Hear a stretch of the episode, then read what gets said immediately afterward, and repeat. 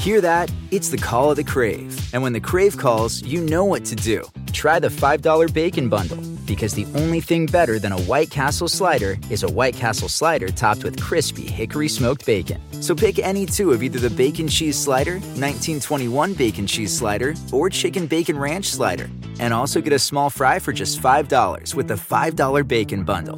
White Castle. Follow your crave.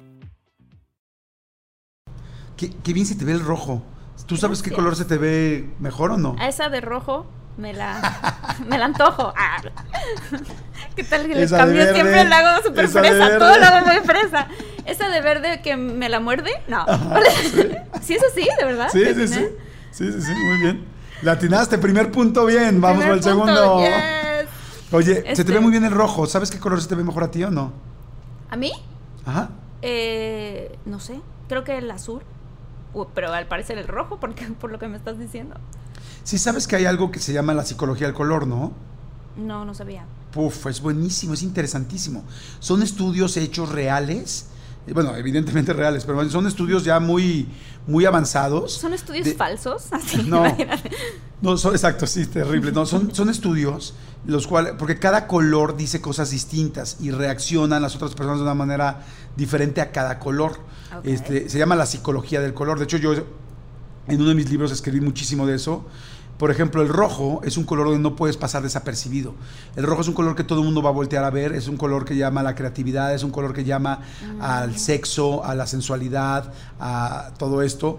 Y no hay una mujer, no importa si la mujer es guapísima, no lo es, altísima, chaparrita, no hay una mujer que no se viste de rojo que no voltees a verla. Porque de ¿En hecho, serio? los semáforos, los semáforos, el, el rojo es el color en todo el mundo de un semáforo, no es una casualidad. Pero Lo no es porque significa peligro. no, el rojo es porque, bueno, ¿Sangre? también puede ser que tenga Ah, después de esa acepción del peligro. peligro. También, también puede ser por acepción del peligro, pero Ajá. el rojo es porque tu cerebro reacciona como dos, no sé exactamente cuántas, pero unas mil- milésimas antes tu cerebro que con cualquier otro color. O sea, el rojo inmediatamente tu cerebro eh, reacciona antes. Entonces, por eso el semáforo es rojo, para que, o sea, el alto del semáforo es rojo. Qué para que reacciones antes y haya menos accidentes.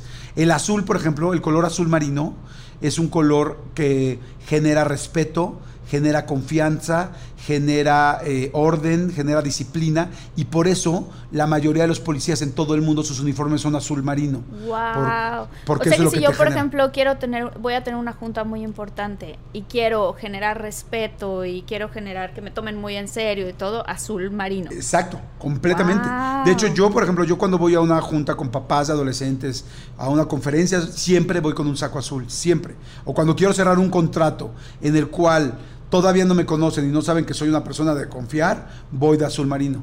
Pero ¿qué pasaría, por ejemplo, si vas de rojo?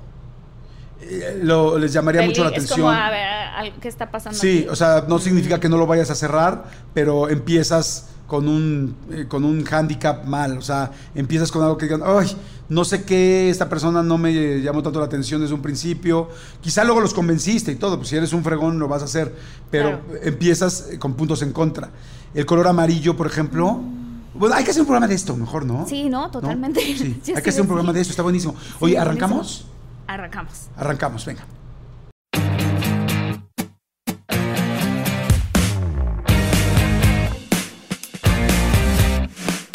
Hola, ¿qué tal? ¿Cómo están, muchólogos y muchólogas? Bienvenidos a De Todo Un Mucho. Gracias, ha crecido muchísimo la familia. Marta y Gareda, ¿qué onda con esta familia? Estamos súper emocionados porque se ha generado una comunidad increíble. Este, estamos muy, muy contentos. Jordi, lo que empezó como una conversación, este, pues así, de sobremesa en Los Ángeles, ahora ya nos convertimos todos en un grupo muy padre que nos apoyamos y, y- y- y que, y que ustedes también nos ayudan muchísimo a enriquecer nuestro podcast. Entonces, qué emoción, Jordi. No manches, los sueños se vuelven realidad. Exactamente, qué padre. realidad, ¿eh? Y estamos súper contentos. Oigan, el tema de hoy está buenísimo. Buenísimo. Vamos a hablar de los hábitos eh, que hacen las personas exitosas, los hábitos saludables, los hábitos en general, no solamente saludables. Sí. Digo, todos son saludables, pero los hábitos que hacen las personas exitosas, algunos, este, pues los hemos escuchado de gente, hemos tenido la oportunidad, yo creo que ambos, de estar con gente muy exitosa a nivel internacional, empresarios, deportistas, actores, tú trabajas en Hollywood, yo tengo la oportunidad de entrevistar, pues literal, a gente pues, más exitosa en su ámbito, ¿no? En cualquier ámbito me ha tocado entrevistar y eso es padre. Y también, también podríamos decirles que Marta va a compartir sus cosas que hace para llegar a donde ha llegado. Y eso tú es algo también, Jordi. importante. Tú también, Jordi, porque digo, los dos de diferente manera venimos este, de diferentes, este, ¿cómo se dice? Inicios en nuestras carreras, habiendo tenido el sueño de, pues, llegar a ser o estar donde estamos. Entonces Sí. viene de ciertos hábitos que fuimos generando y que fuimos aplicando y que nos ayudaron a, a llegar aquí. Les vamos a dar un chorro de tips. Es que acuérdense que lo padre de, de todo mucho de este podcast es que cada programa tiene un tema distinto. Y hoy les vamos a dar un chorro de, de tips y de herramientas para que ustedes sepan cómo puedes mejorar en lo que estás haciendo, cómo, cómo puedes sacar tu verdadero potencial, cómo puedes enfrentar una cosa que en lugar de un problema lo utilices como un escalón en lugar de un lastre. O sea, vamos ahorita a contarle lo que a nosotros nos ha funcionado y lo que a la gente que conocemos le ha funcionado, porque les puedo asegurar que lo que haces hoy, lo que están escuchando este podcast, lo puedes hacer mucho mejor. O sea, Sí, lo puedes hacer sí. mucho mejor siempre. Así seas ya un super chingón, una super chingona, puedes hacerlo mejor. Y si a ti algo no te ha funcionado y no te. Y dices, ¿por qué me siento atorada? ¿Por qué me siento atorado en esto? Hoy les vamos a decir algunas cosas que les puedo asegurar que les van a ayudar. ¿Estás de acuerdo, Marta? De acuerdísimo. Este tema a mí me encanta, Jordi. Mucho, está padrísimo, mucho, mucho, está, padrísimo. Pues arráncate, Marta, porque tú eres una Este- persona que. Ya, ya saben cómo. Bueno, un día les contaré completo cómo conocí a Marta. Pero Marta, un día acabando una conferencia mía, se acercó y me dijo: Yo quiero ser actriz de cine. Y me motivó esta conferencia tal. Y cuatro años después, o cinco años después, no sé cuánto, la tenía yo sentada en mi programa de radio como protagonista. Amarte duele. Amarte duele, una mega película que todos ustedes, o que muchos de ustedes vieron. O sea, imagínense lo chingona que es Marta, del, del dicho al hecho. Así es que arráncate, corazón. Pues este, creo que todo se genera de diferentes hábitos, pero uno de los que de los que mm, siento yo que es muy importante es lo que sea que tú quieres hacer en tu vida. eh, no sé, por ejemplo, si quieres ser empresario, ¿no? Si quieres este, entrar a tal universidad que te encantaría, o si quieres hacer tu maestría, o si quieres subir en tu posición en el, en el trabajo en el que estás. Este, creo que lo primero que tienes que hacer es empezar desde donde estás, Em, siendo... si- si- ¿Cómo lo puedo decir de una manera que se sienta bien? Pero es que es la verdad. Haciendo el cambio desde tu comunidad, desde, desde tu estado, desde tu escuela, desde todo. O sea, haciendo eso que quieres hacer desde ahí. Siendo em, amable con la gente. Nadie en la vida te va a querer ayudar Sí. o recomendarte para ese trabajo que tanto has buscado si tú eres un este malagradecido, grosero o si siempre estás criticando. Creo Es que todos este nos acordamos de aquel amigo que de verdad o amiga que nunca le para la boca de dejar de, de que nunca deja de criticar a la gente. No, es que menganito hace las cosas, es que futanito hace las es que fulano me dijo y me contó y me era. Esas personas por lo general no llegan a ser los, los, los gerentes de un restaurante. O los, la verdad no. O sea, es gente No. que pasa demasiado tiempo criticando y muy poco tiempo creando. Entonces, cuando uno este, gasta demasiado tiempo en la crítica y en juzgar a los demás, te dejas a ti mismo muy poquita energía para generar y para crear. Entonces, este, con tu decisión de lo que estás haciendo con tu día, estás decidiendo tu destino al hacer Claro. ese tipo de cosas. Entonces, eso yo creo que es un tip súper importante, el si tienes ese hábito de criticar, cada vez para poderlo cambiar a un hábito bueno, es cada vez que critiques algo de alguien, tienes que decir una o dos cosas positivas de ese alguien. y, y- y ojalá y no salga de tu boca. Pero si sale de tu boca, trates de decir, bueno, pero esta persona es muy padre en esto y es, le puedo yo aprender esto otro. ¿Sabes? O sea, como que para que tú empieces a cambiar ese hábito porque nadie te va a dar el siguiente trabajo o la siguiente promoción si te la pasas criticando. Esa Completamente una- de acuerdo. Oigan, pues a ver, ahí A les ver, va. Yo, yo me voy a ir de lo general a lo particular. Sí. O sea, les voy a dar unos claros, clarísimos, así que ayudan mucho, pero les voy a decir el primero que tiene que ser muy importante y es, tienes que saber a dónde vas. O sea, qué meta quieres. O sea, es imposible conseguir algo que no sabes qué es. Es como es imposible curar una enfermedad que no sabes qué enfermedad es. O sea, o que estás enfermo. O sea, Si tú no tienes una meta clara, es imposible conseguirla. Si tú quieres, y, puede ser en todo tipo, ¿no? Igual como Marta, es yo quiero ser actriz en cine mexicano. Igual, este, bueno, y luego yo quiero llegar a Hollywood.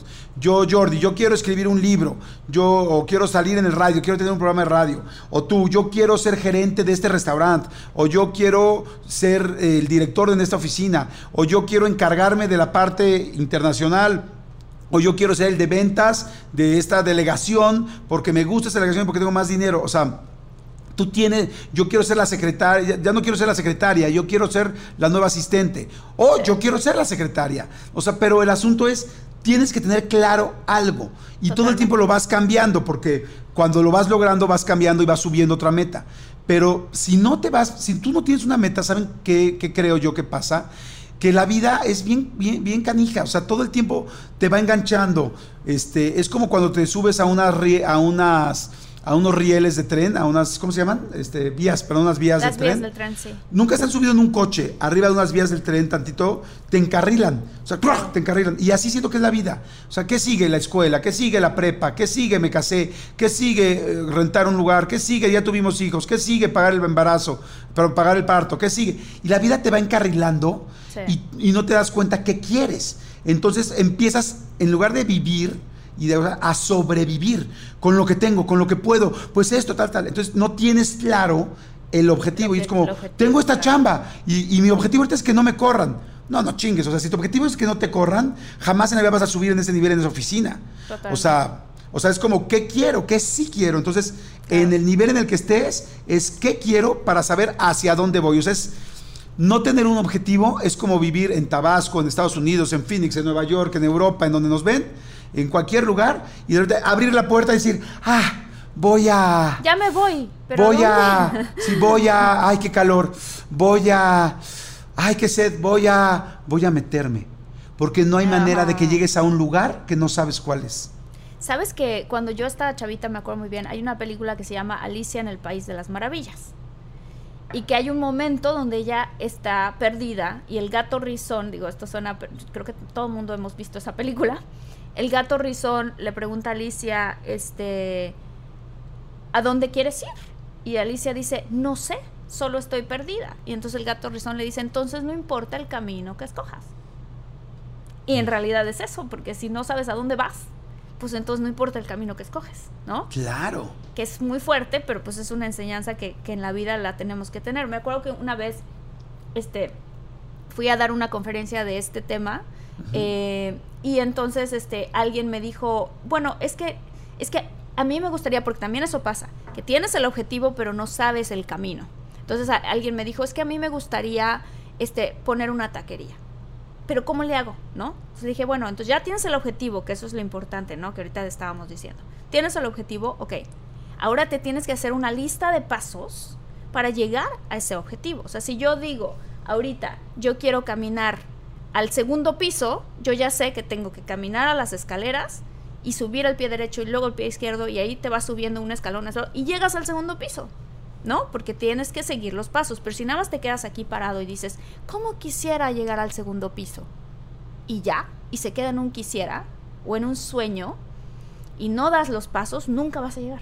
Entonces, este, a esa persona le dije, ok, a ver, ¿quieres poner una taquería? Sí, quiero poner una taquería. Ok, perfecto. ¿Sabes hacer tacos? ¿No? ¿De qué te gustaría que fueran los tacos que vas a vender? ¿No? No, pues entonces te vas a ser específico. No, pues al pastor. Ok, perfecto. Tacos al pastor, sí. ¿Y qué se necesita para este para una taquería? No, pues es que una taquería va a ser grande, no sé qué, ok. ¿Qué, ¿Qué es el primer paso a lo mejor? No, pues a lo mejor tengo un carrito, o sea, un stand pequeño. Ah, ok, perfecto. El stand pequeño, porque ¿cuánto tienes de presupuesto? ¿Te alcanza para la taquería? No pero te alcanza por un stand pequeño, sí, ok, entonces el stand pequeño. ¿Qué más necesitas? ¿Tú sabes hacer tacos? No. Entonces, ¿qué necesitas? Un taquero. Ok, necesitas un taquero. Y también necesito un poco más de dinero, porque entonces no sé, ¿cuánto más dinero? No sé. Ah, entonces necesitas investigar. ¿Cuánto cuesta un taquero? ¿Cuánto cuesta la carne? Quién va a hacer la receta, cómo la vas a acomodar en el trompo, dónde te vas a poner. O sea, hay todo un proceso de investigación, pero que una vez que tú vas avanzando en cada uno de esos pasos, ¿no? Incluso si no te alcanza el dinero, puedes decir, bueno, quizás a mí no me alcanza, pero si me junto con mi amigo Juan, mi amiga María y Pedro, que cada uno pone un dinerito, pues ya somos cuatro socios. Y entonces ahora ya tienes el dinero. Y así vas cumpliendo cada uno de los pasos y abres tu primer stand con tu taquero y después le empieza a ir bien y pues ahí haces el siguiente paso para abrir la taquería, ¿no? O sea, así, eso es un, creo que es un tema muy importante. Claro, y yo ya quiero contar un poquito más adelante lo que dijo Marta, que me pareció perfecto, eh, cuando no te va bien, o sea, cuando no te va bien en la taquería, porque ese también es otro punto que algún día, un día platicando con, con, el ingeniero Slim, con Carlos Slim, lo puse inclusive en mi libro más reciente, el de Sin Pretextos, Cambia el pero por el puedo, donde le preguntamos qué es, cuál es la ¿Cuál es la fórmula de su éxito? Y dice, aguantar una cadena de errores. Saber que te vas a equivocar en muchas cosas, pero que cada error te enseña algo nuevo. Que eso me gustaría platicarlo ahorita, pero me voy a ir después. A lo que dijo Marta me parece perfecto. ¿Qué orden vas a hacer? Otra cosa que es muy interesante, que el otro día lo platicamos este, Marta y yo, es creer en ti. O sea, lo de la mente no tienen idea lo impresión de que ya está completamente comprobado. O sea, este, la neurociencia ya ha avanzado fuertísimo y ya está comprobado y confirmadísimo que la persona que cree en ella, que cree que puede hacer algo, que entre más claro lo tenga y entre, diga, yo sí puedo hacer esto, yo sí puedo ser director, yo sí puedo ser el dueño, yo sí puedo hacer una compañía gigantesca que, que, que, se, que se friegue a todas las compañías de distribuidoras de, películas y se llame Netflix y que tenga Oscar, se, se va a llamar Netflix. O sea, toda la gente que ha hecho una cosa muy grande lo soñó y lo tenía claro, pero lo más importante es, sé que lo puedo lograr, porque ya está comprobado que cuando tú le dices a tu, el cerebro, el inconsciente no distingue la diferencia entre lo que es cierto y lo que no es cierto. Entonces, si tú todo el día le dices es que soy bien mala, es que soy pésimo, es que siempre rompo las cosas, desde chiquito me decían que todo lo rompo, que soy güey, que no tal, tal, entonces tu cerebro cree eso y ya no busca soluciones, ya sabe que lo vas a romper, ya sabe que no lo logras. Y él cree verdaderamente que no es así. El cerebro, acuérdense, o sea, tú tienes un libre albedrío, tú tienes una forma de pensar, tú tienes un criterio, pero el cerebro es un órgano, que solamente que es un órgano que lanza impulsos cabroncísimos, súper, súper importantes para que consigas o no consigas algo. Pero si tú le dices al cerebro, tú puedes conseguir esto, tú eres bueno en esto, aunque todavía no lo hagas, aunque nunca lo hayas hecho, tú puedes ser millonario o tú puedes ser super este, altruista o tú puedes ser la mejor actriz o tú puedes tener esta cosa. Con las cosas materiales, la gente dice, ay, sí, ¿cómo? Yo voy a pensar, yo quiero una mansión en Hollywood. Yo quiero una mansión, yo quiero una mansión, yo quiero una mansión. Así que me va a aparecer la mansión. No, ya está explicado qué es lo que sucede. Lo que sucede es que como tu cerebro le empiezas a decir eso, tu cerebro cree que realmente lo puedes hacer. Entonces tu cerebro hace una cosa que se llama sinapsis, que es inmediatamente cuando se conectan todas las partes del cerebro con estos pequeños este, estímulos eléctricos y empieza a encontrar la manera de cómo sí lograr tener esa casa. Y entonces te dice, oye, te debe dinero tal persona. Oye, y si haces un negocio aquí, oye, y donde tú no habías visto una oportunidad de negocio, te dice, oye, esto, oye, y si haces un podcast con Marta Gareda, que es tu amiga y que conoce y que le va increíble, ¿por qué no haces eso? Porque luego esto va a poder crecer. O sea, tu cerebro te empieza a acomodar para que llegues al objetivo que ya le estás diciendo que sí puedes lograr. Esto está comprobadísimo, Marta. Sí, comprobadísimos. Es algo, somos realmente el producto de lo que creemos que somos, de todas nuestras creencias. ¿no? Entonces, por ejemplo, ¿qué hubiera pasado con Juan Gabriel, que es un cantante mexicano muy famoso, ¿no? O qué hubiera pasado con un Will Smith, que es un actor americano muy famoso, si él no se la hubiera creído que podía, ¿no? En algún momento estas personas se despertaron en el día y en la tarde y en la noche y dijeron, ¿no? Por ejemplo, en el caso de Juan Gabriel, dijo, yo soy cantante, soy compositor, y soy compositor, y soy cantante, y soy cantante, y se lo decía, y se lo decía, y empezaba a hacer, y además que lo empezaba a hacer, ¿no? Y soy de Ciudad Juárez, y Ciudad Juárez es número uno. Ah, sí, sí, sí, sí. No, pero imagínate, o sea, él que tenía además un montón de este, obstáculos en su vida, porque tiene una historia muy fuerte, este, logró lo que quería y logró lo que soñaba. Y, este, y, también tuvo otros obstáculos, porque también pues, era gay en un tiempo donde no se dejaba tanta libertad para los gays, ¿sabes? Este, entonces, es como, es realmente tú creértela, es algo que es súper importante, porque también de la misma manera, si tú te empiezas a decir, ay, es que quieres enflacar, pero empiezas a decir, es que me veo, me veo gorda, me, me veo mal, siempre tengo hambre, ¿no? O estoy triste, esa es otra, ¿no? No, es que estoy triste. No, es que la vida no está tan bonita. No, es que le estás dando una orden directa a tu cerebro para que se enfoque en razones por las que debes de estar triste. ¿No? O sea, tu cerebro es como una computadora virgen que está esperando a que tú le digas en qué se enfoque. Aunque tú ya no lo seas, ¿eh? O sea. Pero mi cerebro sí. No, no, no, no, no, no, decía de ti, Martita, decía de cualquier persona que ya no sea virgen. Eh, tu cerebro sí lo es. Sí, tu cerebro sí lo es. Siempre está esperando a que, a que, a que, a que le digas en qué se enfoque. Y entonces hay gente que se enfoca en unas vacaciones y en, y en, irse a Acapulco y entonces todo el día y toda la tarde y cada vez que pueden con sus familia, con sus, con sus hijos, están hablando de esa vacación tu cerebro te va a ayudar a que ahorres el dinero, a que, que eh, de repente ya vas a estar en la computadora haciendo la reservación o comprando el boleto y te va a llevar a Acapulco. O sea, eso lo hace tu cerebro y tus creencias, ¿no? Este, bueno, eso es complementando lo que estabas diciendo. Completamente. Y ahorita dijo Marta algo bien interesante. Dijo, si tienes problemas, si vienes de una situación complicada, fíjense que la gente más exitosa que yo conozco es la gente que vivió con muchos problemas que tuvo muchos problemas en su vida, en su infancia, en su adultez, que se divorció, qué tal. ¿Y saben por qué? Porque cuando tú tienes problemas, te enfrentas a tener que resolverlos, a tener que sacarlos adelante. Entonces, aprendes cómo saltar esa situación. La gente que normalmente no tuvo problemas, que todo estaba, todo se lo daban peladito y en la boca, tal, nunca aprendió a enfrentar una situación complicada, a darle la vuelta y a sobreponerse. Entonces, toda la gente que dice es que yo no sabes, tuve un abuso sexual, por ejemplo, es que no sabes, yo tuve una situación muy complicada en mi casa, tuvimos una, fuimos muy pobres, o a nosotros, este, a mí me golpeaban, o a mí me bajaron la autoestima, tal. Toda esa gente lo que tiene son herramientas para salir adelante, porque dices, tuve que saber cómo le hacía, porque mi mamá era alcohólica, porque mi papá era alcohólico, porque mi papá tenía problemas con esto, porque, en fin, y es como, ¿cómo salí? Y la, la vida y la gente exitosa, perdón por lo que voy a decir, pero no es la gente que saca 10 en la escuela.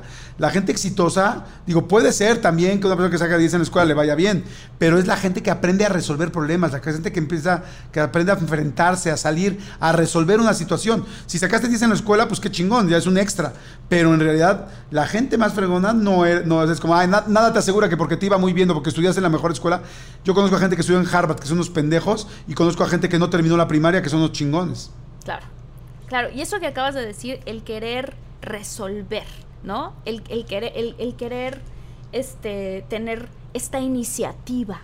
Creo que tener iniciativa este, y querer resolver son cosas que son muy, muy importantes en cualquier rubro, ¿eh?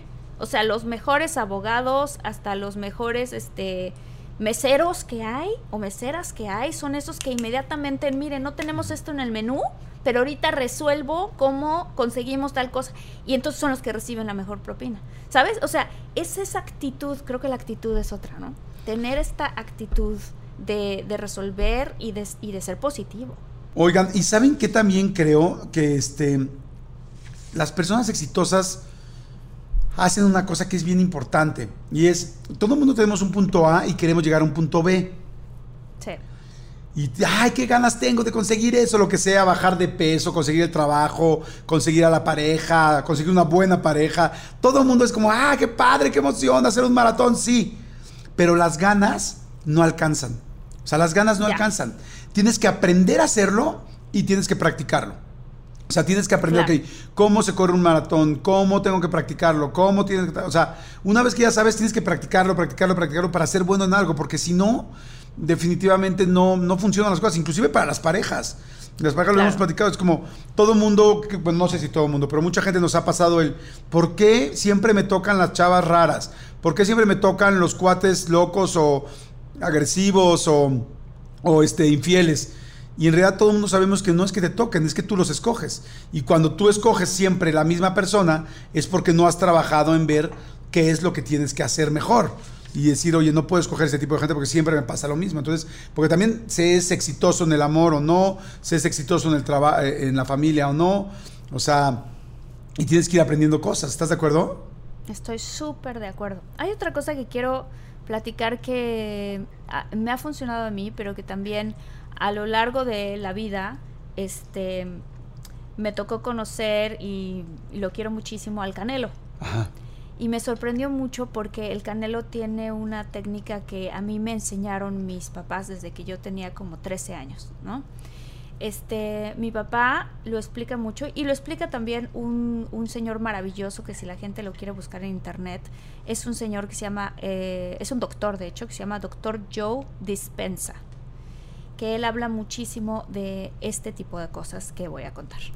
El Canelo, cuando va a tener una pelea, y esto lo empezó a hacer desde que estaba chavillo y empezaba a boxear y apenas estaba practicando, su entrenador le dijo, tú te tienes que, durante varios días, antes de ir a dormir o en algún momento del día, tienes que acostarte, pones una toalla en la cara. Él lo hace de esa manera. Yo no lo hago con la toalla, pero lo hace así, me acuerdo que me lo contó. Y con tu mente te vas a imaginar cómo ocurre la pelea. Y te vas a imaginar cómo es que lo noqueas. Y lo vas a sentir y lo tienes que sentir de una manera tal que cuando tú abras los ojos de esa visualización que se llama, este, tú te sientas como si la hubieras vivido. Entonces le vas a poner un sonido, haz de cuenta de la gente, ¡ah! aplaudiendo, este, del, ¿no? Eh, Canelo Álvarez, ¿no? En las bocinas, él entrando, este, cómo lo ve, cómo están sudando, incluso el sabor, ¿no? De, de, que si alguien le pegó a él, pues el sabor de la sangrecita que sienten los boxeadores cuando están ahí. O sea, todo, todo le vas a poner todo, sentimiento, sabor, olor, todo. Y lo vas a hacer cada vez que tengas una pelea. Y él me dijo, yo así lo hago pero desde que estaba chavito, y a veces, Marta, me pasa momentos exactos que yo mm. visualicé, los vivo en la vida real, en la pelea. Y yo le dije, ¿sabes qué, Canelo? Qué, qué, fuerte, porque cuando yo estaba bien chavita y dije, yo quiero ser actriz, empecé a hacer este tipo de visualizaciones, porque el doctor Joe Dispensa te explica que todo inicia del los pensamientos hacen que se active una reacción química en tu cuerpo inmediatamente ante cualquier cosa, ¿no? Entonces, este, esto es como la ciencia del detrás de por qué funcionan las visualizaciones de esa manera.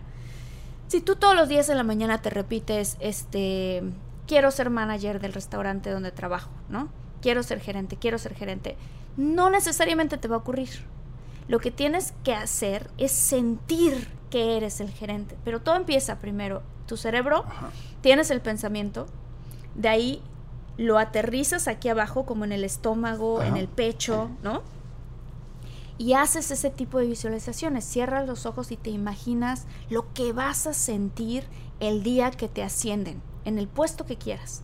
Y te imaginas que levantas el teléfono y le marcas a tu mamá y le cuentas mamá, ¿qué crees? Me dieron el trabajo que quería. Y te imaginas que estás súper emocionado y te imaginas que esa noche te vas a celebrar y la chela que te vas a tomar o el guiso del restaurante donde dices, este es el restaurante al que siempre voy donde yo celebro. Y entonces te imaginas que estás ahí con tus amigos o con tus amigas o con tus familiares y a qué te sabe la comida cuando les estás platicando que te dieron ese ascenso, ¿no? Así. Entonces yo lo hice desde chavita y una de mis visualizaciones era, porque me encanta la película de Matrix, era estar trabajando en una película con Keanu Reeves. Yo tenía, de verdad te lo digo, 13, 14 años, yo cerraba los ojos y antes de dormir me imaginaba que yo estaba en un set de una película americana que no sabía cuál era, porque pues no sabía, pero yo lo veía tal cual como si lo estuviera viviendo. Y yo caminaba por el set y escuchaba al director que decía, action, ¿no? Y cuando yo volteaba, el actor con el que yo estaba actuando era Keanu Reeves. Y un día, muchos años después, cuando tenía yo como veintitantos, no me acuerdo cuántos años tenía, me quedé en una película con Keanu Reeves y estuve en el set de la película y me acuerdo que dije, es que este momento yo ya lo viví porque lo viví en mi mente y lo viví con mis emociones y entonces atraje esas cosas que yo quería porque el cuerpo y el cerebro emiten unas ondas ¿no? que se multiplican y que pueden ser de atracción o pueden ser de repele, ¿no? Todo está en ti y en tu cabeza, pero bueno, visualizar es una de las cosas que muchísima gente que, ha llegado donde quieren llegar, en lo sentimental, en lo personal o lo que sea, este, funciona muchísimo. Oye, me encanta lo que dices, está interesantísimo, está súper padre y yo también les quiero platicar eso, ¿sabes? es impresionante cómo la emoción genera las cosas. Y ya lo han dicho eh, Joe Dispensa, y bueno, muchísimos, porque Joe Dispensa además era un científico y luego empezó a trabajar también con este, esto que es, eh, ¿cómo se llama? Como física cuántica, no es este... Pues sí, es física cuántica, pero también con neuro, este, neuroplastía. Ajá, exacto. Empezó entonces, a hacer mucho trabajo de eso. Entonces, o sea, ya no es como nada más de que, ay, lo que tú pienses se va a cumplir como en el secreto, el libro, que sí, o sea, en realidad tiene muchas, muchas bases de eso, sino que ya los científicos se metieron a ver también por qué funcionaba y ya se dieron cuenta que funciona. Y fíjate que yo cuando leí el libro del secreto, que no sé si lo leíste alguna vez. Sí, sí lo leí, claro yo me sorprendí porque decía, ay, muchas de esas cosas que está diciendo aquí yo ya las hago, pero sin saber, nunca las había leído. Yo, por ejemplo, de chiquito, siempre me la pasaba diciendo así, I want to, y no sé por qué lo pensaba en inglés, dice, I want to make money, I want to, tal, pero, y me lo repetía, y me lo repetía, y me emocionaba. Y algún día yo decía, es que quiero escribir un libro. Es que quiero escribir un libro, me encantaría escribir un libro, pero yo nunca había escrito un libro, ni era bueno para escribir en la escuela este, bueno, después más o menos le echaba ganitas, este, pero a lo que voy es que nunca, o sea, no era que fuera buenísimo eso, pero yo quería, no sé por qué, yo decía, quiero, y me emocionaba, exactamente lo que dices, que es lo que dicen todos estos libros y todos estos nuevos estudios, que es, no solo lo pienses, emocionate, siéntelo, porque la, la, emoción de la que hace esa resonancia de la que decías, y hay un estudio impresionante de cómo una persona, y lo hace Joe Dispensa, como una persona que no está emocionada está enfrente de estos eh, marcatiempos, creo que se llaman, de los que están enfrente de los este de los pianistas. Ya ves que. Sí, los TikTok, como el pendulito ese. Como ese péndulo. y los ponen todos mal. O sea, todos track, track, track, track, track. Y con una persona. Sin estar en sintonía. Ajá. Y con una persona que no está bien, este, o sea, que está enojada, que está tal, siguen así en sintonía. Y la persona que empieza a emocionarse y que se empieza, le hacen pensar cosas que se emocionan, inmediatamente al lado los péndulos empiezan todos a emparejar. Es impresionante. ¿Ya viste ese ejercicio? Sí, ya vi ese ejercicio exactamente. Casi, o sea, me quedé así. Joe dispensa una conferencia que hace con Greg Braden y Bruce Lipton y él trae ese material y es siempre dices no, sí dices wow entonces lo que les quiero decir es que yo pensaba quiero hacer un libro quiero hacer un libro quiero hacer y me emocionaba decía ay qué padre el libro luego lo solté luego se me olvidó para ser sincero del libro. Sí, y mucha gente que me pregunta cómo fue el primer libro que escribí yo leí un libro de Gaby Vargas lo estaba leyendo dije ay qué bueno es este libro está padrísimo y entonces hubo muchas cosas que yo dije mira yo ya daba conferencias para jóvenes entonces de repente dije ay mira estaría padre esto para digo, esto es como para jóvenes pero ya, y luego me enteré que Gaby Vargas, la autora del libro, era la mamá de uno de mis mejores amigos. Yo no sabía. dije, ay, mira, cuando vi la foto al final del libro, dije, ay, mira, es Gaby, la mamá de Pablo. Ah, perfecto. Y entonces ya fui, y entonces me encuentro a Gaby como a la semana en el gimnasio, estaba haciendo caminadora, y digo yo, hola Gaby, ¿qué onda Jordi? ¿Cómo estás? Tal. Le digo, oye, leí tu libro de la imagen del éxito, está buenísimo. Y le dije, oye, ¿por qué no este, escribes uno para jóvenes? digo, mira, la cosa de. Mira, ahí con ella aprendí lo de la. Mm, lo que te dije el otro día de la psicología del color, no sé si te lo dije hoy, ya no me acuerdo. Ah, sí, sí, sí, sí, hoy. Ahí en el libro venía todo lo de psicología del color, fue la primera vez que yo leí de la psicología del color y le dije, oye, este, todo lo de psicología del color le encantaría a las niñas adolescentes. Una mujer se vuelve loca con esto, y esto, y esto, y esto. Y le empecé a decir, oye, y esto de tu libro está padre, y esto, tal, tal. Digo, deberías escribir algo para adolescentes. Y agarra y ella voltea ella tenía siete libros en ese momento, era súper bestseller, bueno, sigue siendo, súper bestseller de las, las autoras más leídas de México. Y voltea y me dice, oye, este, me dice, qué padre está lo que me está diciendo, pero ¿por qué no lo escribimos juntos? Y ahí, pum, pum, pum, pum, pum, me acuerdo así como mi cabeza se va así para atrás, de tras, tras, tras, tras, tras, de que me acordaba que yo antes siempre había pensado que quería escribir un libro, pero ya se me había olvidado, los últimos cinco años no lo había pensado, pero creo que en ese momento lo decía tanto que mi cabeza, tal, la energía se fue uniendo y cuando me dice, este, hagamos un libro, dije, wow, órale va. Y bueno, ahora este es mi séptimo libro. Entonces, este... Oye, me encanta y quiero, Hay que recomendar tu libro, Jordi. Ah, sí, se los voy a recomendar por ahorita. Favor. Ahorita se los voy a platicar. Se llama Sin Pretextos, cambia el pero por el puedo. Y la verdad es que está muy padre. Ahorita se los platico al final. Pero, este me encantó ese, ese asunto de que dije, claro, o sea, tú vas jalando las cosas con tu emoción. Y, es con la emoción, es el mejor magneto que hay de todos los que hay, creo que yo es el más grande y también hay que tener mucho cuidado con la emoción porque también funciona igual al revés. O sea, si hay algo que te da mucho miedo, que no quieres. Yo me acuerdo que de chiquita mi papá, que le encanta eso y él, él es terapeuta, este, siempre me decía, haz experimentos con tu mente y te vas a dar cuenta, ¿no? Si tú sientes, por ejemplo, me acuerdo muy bien, ¿no? Que yo, mi mamá, vamos, acompáñame al centro comercial y yo en una facha, ¿no? Y en Villahermosa, que en ese entonces era más chiquito, te podías encontrar a mucha gente, ¿no? Pero entonces yo así de, no me quiero encontrar al niño que me gusta, no me quiero encontrar al niño que me gusta, no me quiero encontrar... Y justo me encontraba al niño que me gusta, ¿no? Porque la misma cuestión en negativo también funciona y lo vas a traer. O sea, por ejemplo, lo que decías de las personas que, este, que dicen, híjole, es que yo no sé por qué, pero a mí los, este, los hombres violentos, pero haz de cuenta que como me tienen un imán, ¿no? O los hombres, este, pintacuernos, ¿no? Y le tienen tanto miedo a eso que tú en tu cabeza te visualizas con un hombre pintacuernos que te va a hacer sufrir, ¿no?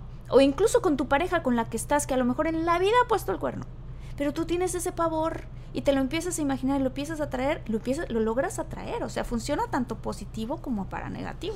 Una vez una psicóloga que respeto muchísimo, eh, que es buenísima, me dijo una frase que me quedé así, me dijo, lo que tienes miedo de perder es lo que vas a perder. me dijo, deja de estar pensando y de tener ese miedo, porque lo que tienes miedo de perder es lo que pierdes. Y yo así, wow. Oye, y déjenme contarles una historia de todo este rollo que estamos diciendo. Mira, ya nos clavamos en el asunto de, lo que vas pensando, lo que, lo que tu mente va creando, pero es que es padrísimo.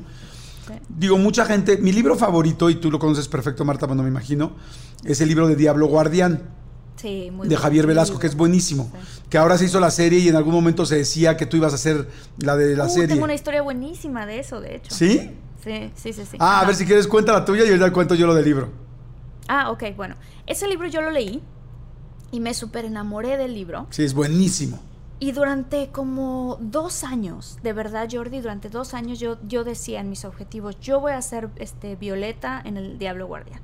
Y lo decía y lo decía y lo decía y estaba súper emocionada. Y un día iba volando de Los Ángeles a México y en el avión abrí el periódico y en el periódico decía que este Javier Velasco iba a dar una conferencia en una preparatoria que estaba en el Pedregal de la Ciudad de México. Y venía la hora y era el día que yo aterrizaba. Y dije, yo no sé cómo le voy a hacer, pero aterrizando tengo que agarrar el taxi e irme a esa universidad. Y eso hice, Jordi. Agarré el taxi, yo tenía el libro en mi mano, ¿ok? Agarré el taxi, me fui a la universidad, esperé a que él terminara su conferencia y cuando llegué al final me le acerqué con el libro y le dije, ¿me lo puedes firmar, por favor? Me volteó a ver y me dijo, tú eres mi Violeta. No. Y dije, ¿qué? Y así me lo firmó el libro. No lo tengo aquí porque estoy en Nueva York. ¿Cómo crees?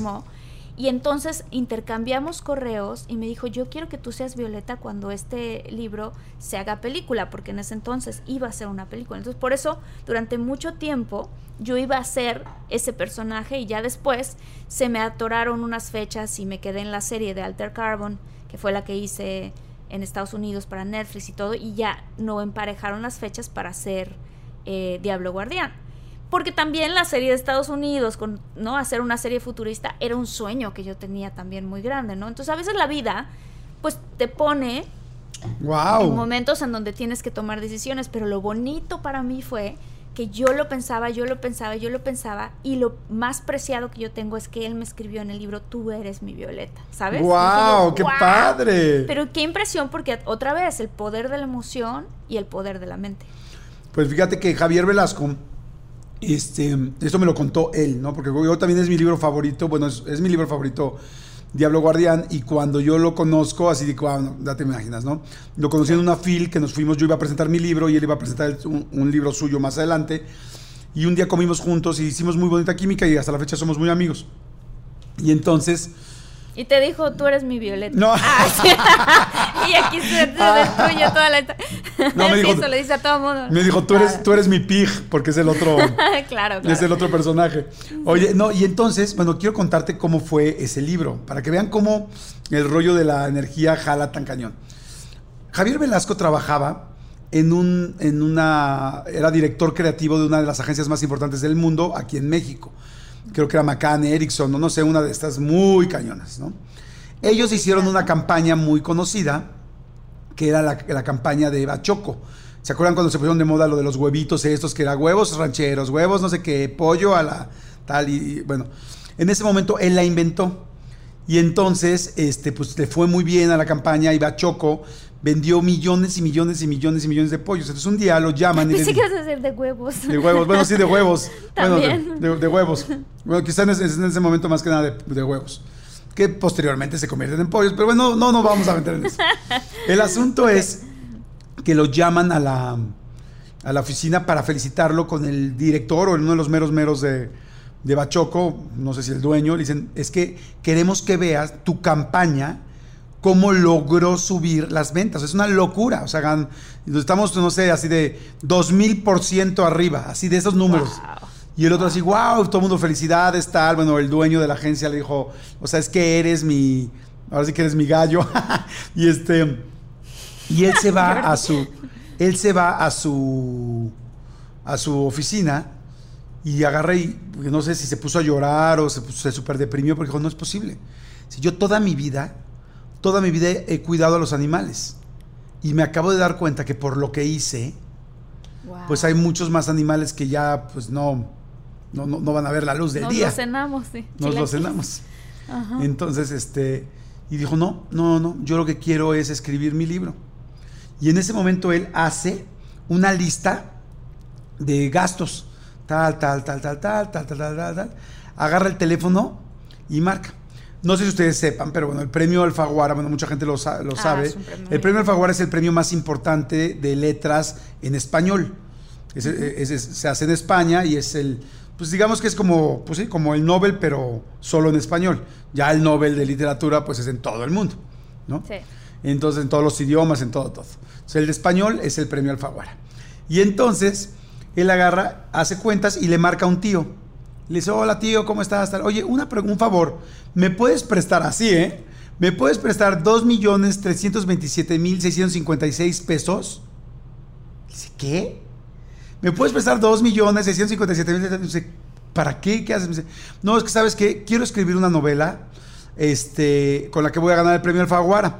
Entonces, necesito eso exactamente porque si renuncio, ya hice cuentas y me tardo tres años y medio, no sé, tres años, siete meses en hacer mi novela y necesito que me... Que me esto es lo que necesito para vivir, porque para poder Wow. escribirla necesito, necesito renunciar. Y le pareció, me dijo, pero no te preocupes, voy a ganar el premio Alfaguara, que es un premio muy importante, y cuando me paguen todo lo del premio y todo, te pago. Imagínate, y el, el tío así, y sí pidió millones, ¿eh? Wow. Sí eran como dos o tres millones, no me acuerdo, pero creo que eran dos millones de Y el pesos. tío así de pum. Ah, y el tío así como. Y el tío, pues yo creo que le iba muy bien, y el tío Sí, le dijo, y ¿Quién le dijo, tiene ese dinero? y le dijo, va. Me me- me dijo, estás muy chistoso. Le dijo, te los presto. Dice, no, este, Wow. no, eh, y ya luego me contó que el tío le dijo, no sé si me iba a pagar con, con- con el libro o no, pero yo sabía que tarde o temprano me iba a terminar pagando porque es un cuate muy trabajador. Él llegó, se paró, llegó con el director, el director dice, abrazo, mi gente, no manches la cuenta que tenemos. Y dijo, vengo a renunciar. ¿Cómo que? Vengo a renunciar, tal, tal, y renuncia Wow. y se pone a escribir. Pero ese mismo día que renuncia, o a los dos o tres días, le deposita el, el tío y con el dinero lo primero que hace cuando deposita es ir a comprar una botella de champán. Y la guarda y dice, esta botella es súper importante porque es la botella con la que voy a festejar con no sé con quién, este, eh, lo del premio Alfaguara. Ay, qué impresionante. Entonces dicen, Ay, ok. me pone la piel chinita. Entonces, nada, ok.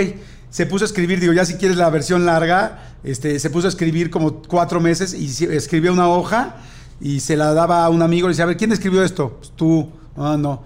Y así otra vez, ¿quién escribió esto? Tú, tú, así mucha gente durante tres meses, hasta que de repente le dijo, a ver, ¿quién escribió esto? Una chava, no manches, ¿qué onda con esta vieja?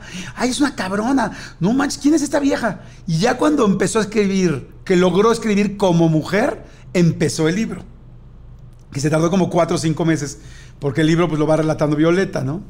Que eres Claro. tú, que, eres- que ahora sabemos que eres tú. Que, que se ve, que él la veía como tú cuando la escribía. Wow. Y entonces, total que ya, se siguió así escribiendo, tal, tal, acabó el libro. Esto me lo contaron los editores de Santillana aquí en México en esa misma comida. Sí. Este, o sea, bueno, la segunda parte, la que les voy a contar ahorita. Resulta que eh, un día X en Santillana, aquí en México, llaman por teléfono y dicen a la secretaria, ¿no?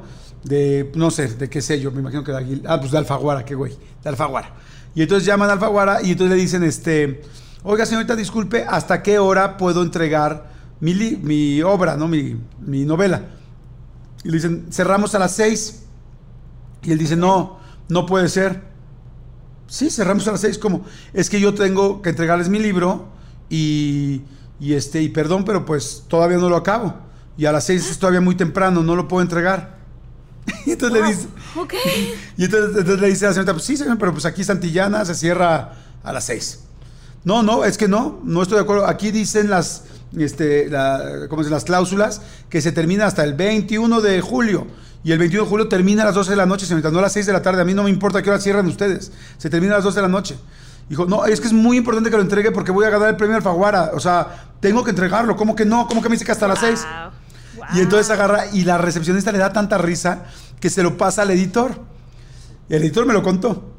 Y el editor ya le habla y, le dice el mismo texto. Y dice, no, es que no, lo tengo que entregar, tal, le dice, ¿cuánto te falta? Y le dice, el último capítulo. Y le dice, no juegues, o sea, son las 11 de la mañana y le falta el último capítulo que todos sabemos que el final de una novela, película, pues es el más importante, ¿no? En donde es todo el colofón. Y entonces se ríe y le dice, le dice, ¿el último capítulo? Sí.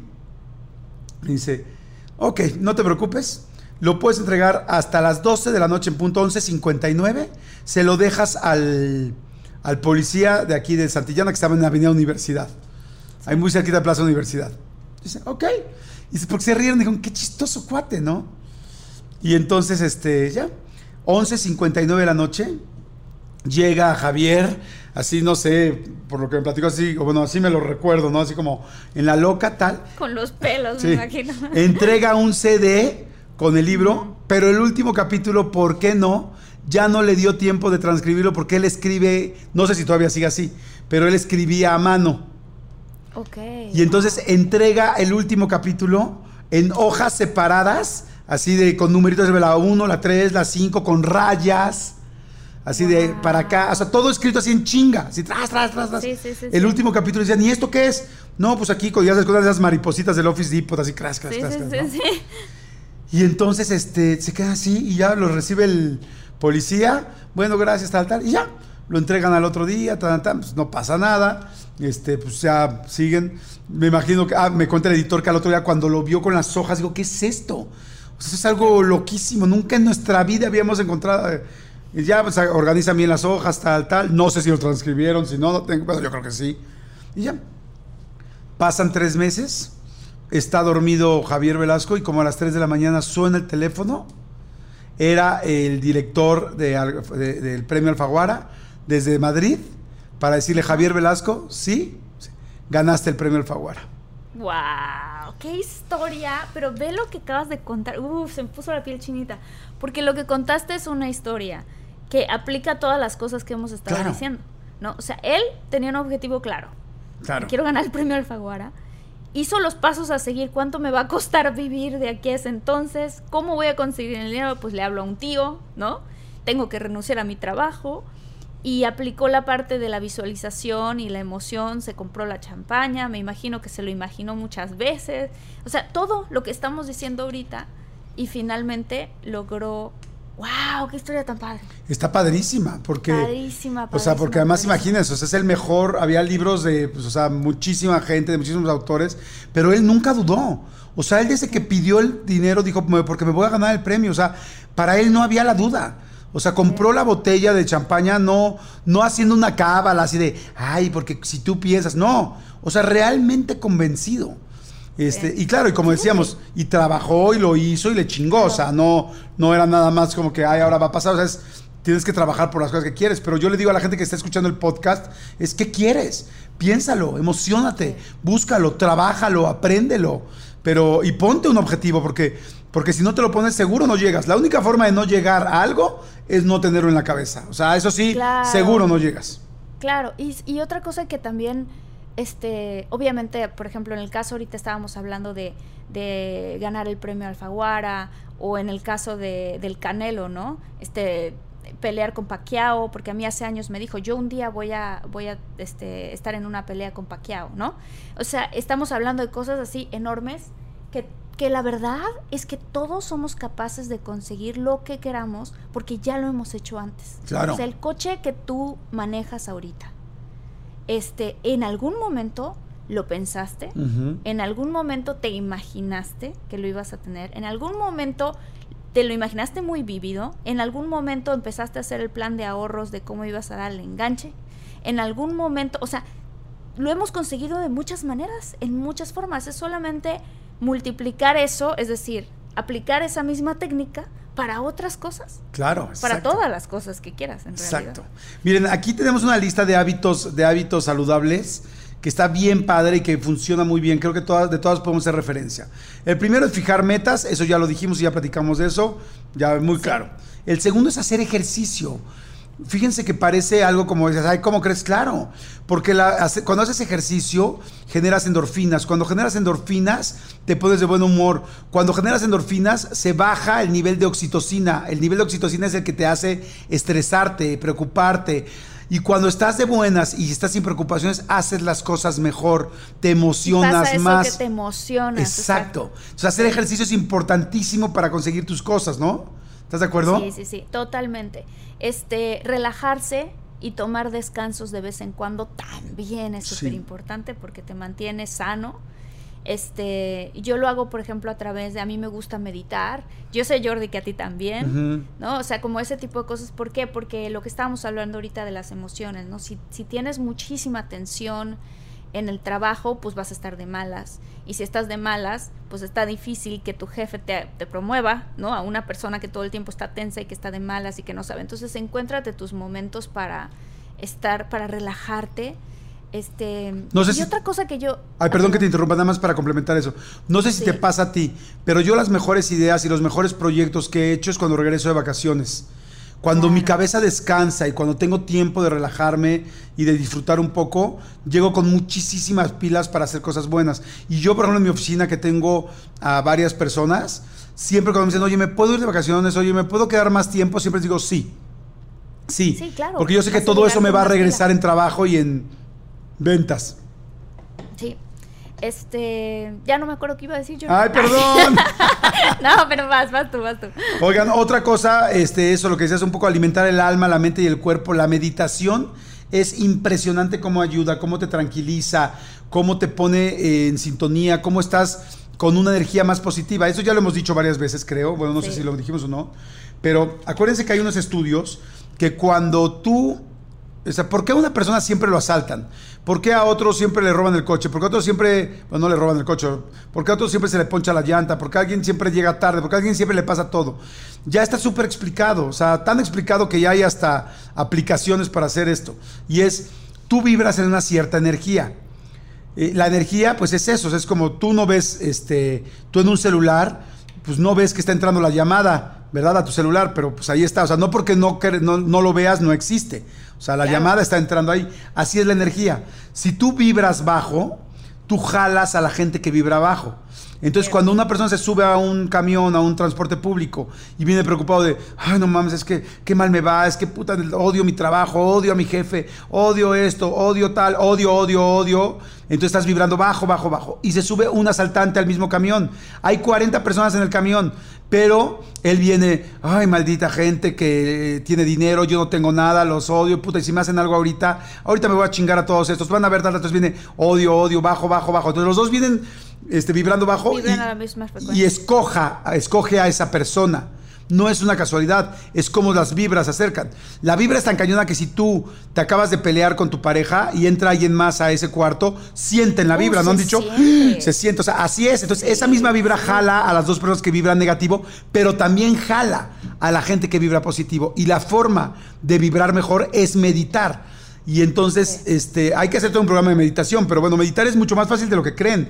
Métanse a YouTube, métanse a, hay podcast, hay muy buenos podcasts de meditación. sí, sí, y este, y busquen un podcast que diga cómo meditar, cómo aprender a meditar. Y empiezas con cinco minutos y van a ver cómo su día es distinto cuando empiezas a meditar.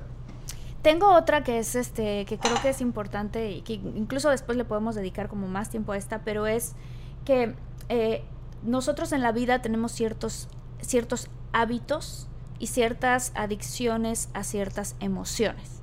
¿ok? Entonces, por ejemplo, hay gente que por lo general cuando algo les disturba tienen la tendencia a enojarse. Y entonces es gente que está enojada mucho, muchas, mucho tiempo del día. Hay gente que cuando algo le disturba tiene la, la, el sentimiento de sentirse triste o desilusionado, ¿no? Entonces, este, se han hecho estudios científicos también que en tu cuerpo se generan químicos cuando estás enojado o cuando estás deprimido o cuando estás desilusionado. Hay mucha gente que tiene muchísimas este, ilusiones o expectativas de las otras personas y todos los días encuentran una manera, sin querer, porque esto es el ego lo que lo hace, de desilusionarse, ¿ok? Y entonces pasan los días y tú realmente lo que está sucediendo contigo es que dices, híjole, hoy estoy triste, ¿no? Hoy estoy decepcionada. Y al otro día, hoy también estoy decepcionada. Y al otro día, hoy también estoy desilusionada. O los enojones. Encuentran una manera para que ese día no está completo si no se enojaron, ¿no?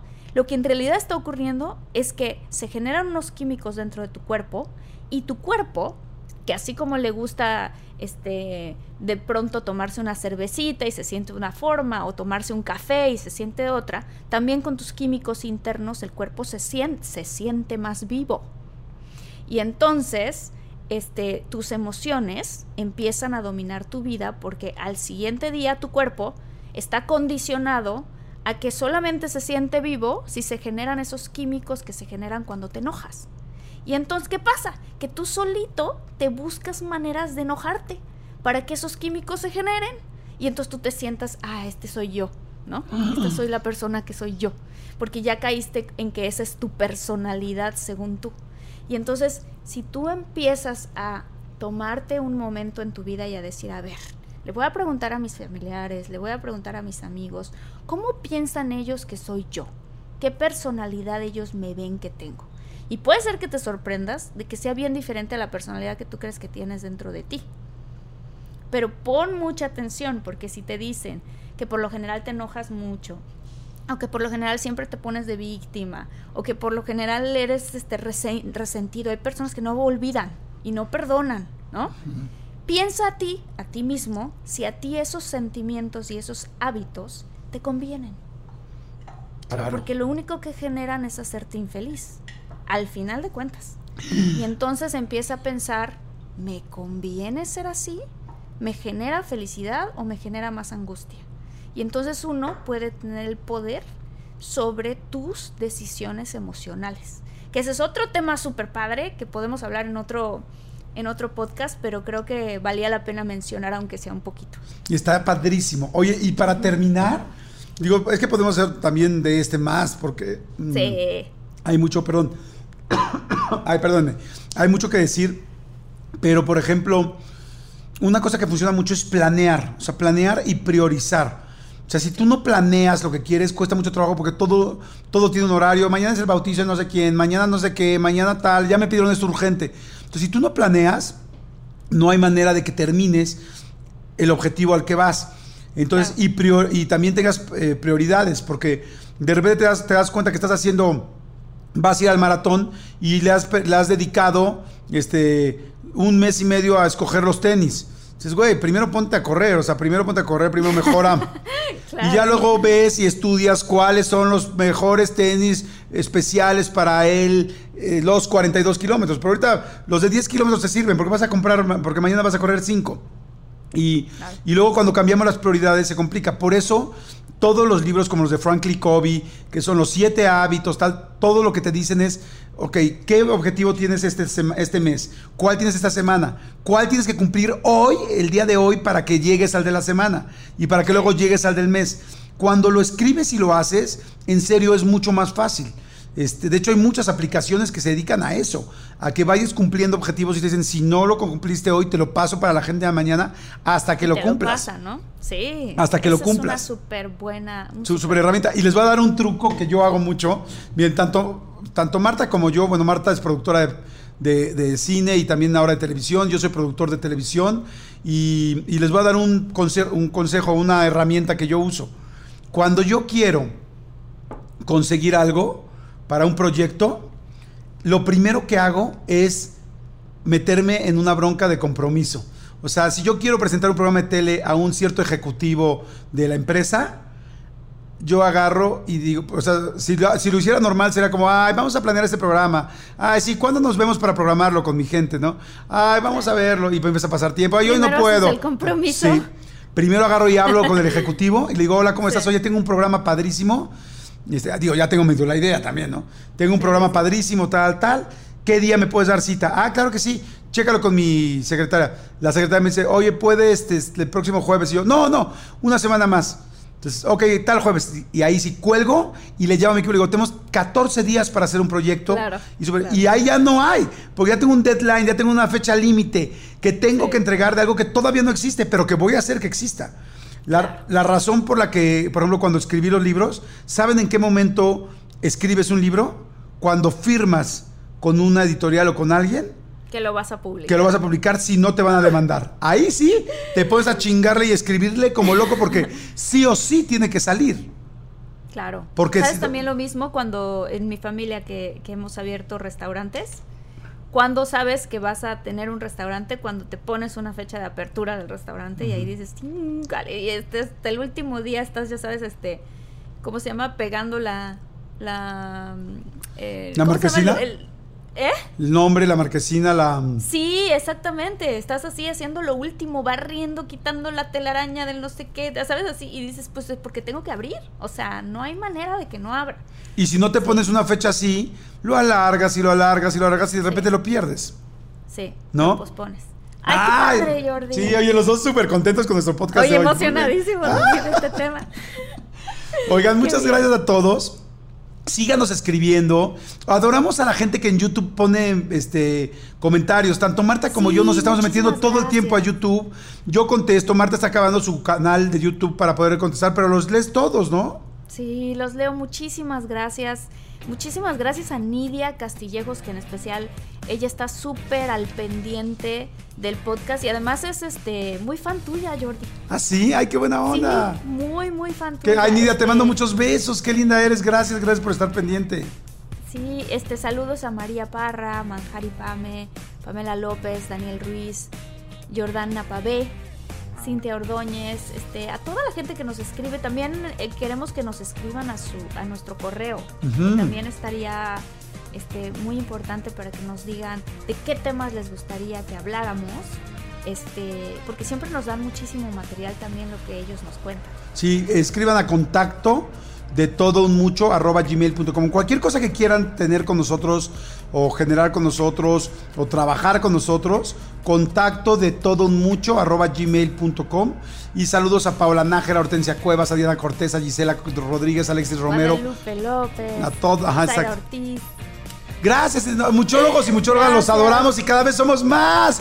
Y gracias, a Gracias ustedes. por esta comunidad. Este, muchísimas gracias, Jordi. No, hombre, al contrario. Igual, gracias. Y de lo que me preguntaste del libro, el libro se llama Sin Por pretextos, cambia el pero por el puedo. Habla de autoestima, habla de conseguir las cosas, habla del miedo, habla de cómo eh, volverte tú la mejor, la- la- más que la mejor versión, cómo sacar todo tu potencial, todo lo que tienes, todo lo que puedes conseguir. Hay muchas herramientas, historias de mucha gente muy interesante. Hay una historia de Arnold Schwarzenegger, que no sé si conozcan la historia de Arnold Schwarzenegger, pero la tienen que conocer. Hay otra historia de Flor Amargo. Hay un capítulo mío que se llama La sombra de Adal Ramones. Wow, muy cañón. Wow, Jordi, ya lo quiero leer. Y el principio está buenísimo, el principio está muy fuerte. La prime- o sea, mira, imagínate, la primera frase de mi libro empieza así. Empieza, es una historia personal y dice, tenemos que llevar a tu papá a un hospital psiquiátrico. Fue una de las frases que más me han dolido en mi vida. No lo entiendo, ¿por qué? Dice, aquí no se tratan las adicciones, les pregunté. Sí, Jordi, pero tu papá ya tiene un daño cerebral muy serio y ya no lo podemos controlar aquí. Ha estado muy agresivo. Y ahí empiezo. Está, la verdad, muy, muy padre el libro. Lo pueden, está en, en- iba a decir en podcast, no, no está en podcast, pero sí está en audiolibro. A la gente que le gusta escuchar, a ustedes que escuchan podcast, seguramente muchos conocen audiolibro. Búsquenlo, hay una aplicación que se llama Audible, Audible, Audible Ah, para sí, que me sí, entienda muy buena Marta aplicación, yo la tengo. y Gareda, Audible. Audible. Y este, y este, pero bueno, se escribe audible y en iTunes, por supuesto, está. Y bueno, pues, y, y lo pueden pedir en Amazon a cualquier parte del mundo físicamente. Te lo entregan rapidísimo. Sí, exactamente. Qué padre, Eh, Jordi. gracias, Además, Martita. ahorita qué buen tiempo para reinventarnos y toda la, toda la vida, ¿no? Claro, exacto, la vida. toda la vida, como decía Emanuel, ¿no? Toda la vida. Tun, tun. Oigan, bueno, los queremos. Nos vemos la siguiente semana. Nos Nos vemos escuchamos. la siguiente semana. Bye. Bye.